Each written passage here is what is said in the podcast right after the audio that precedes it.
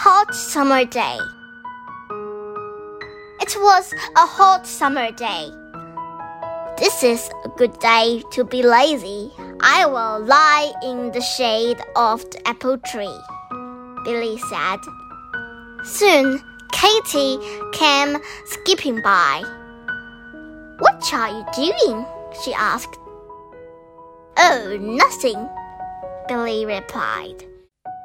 I think I will do nothing too, Katy said. She sat down next to Billy. They saw an ant pulling a big leaf.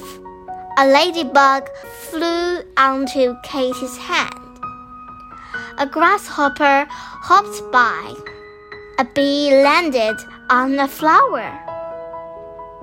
It is fun doing nothing, Billy and Kate said. Darling, darling, darling, darling,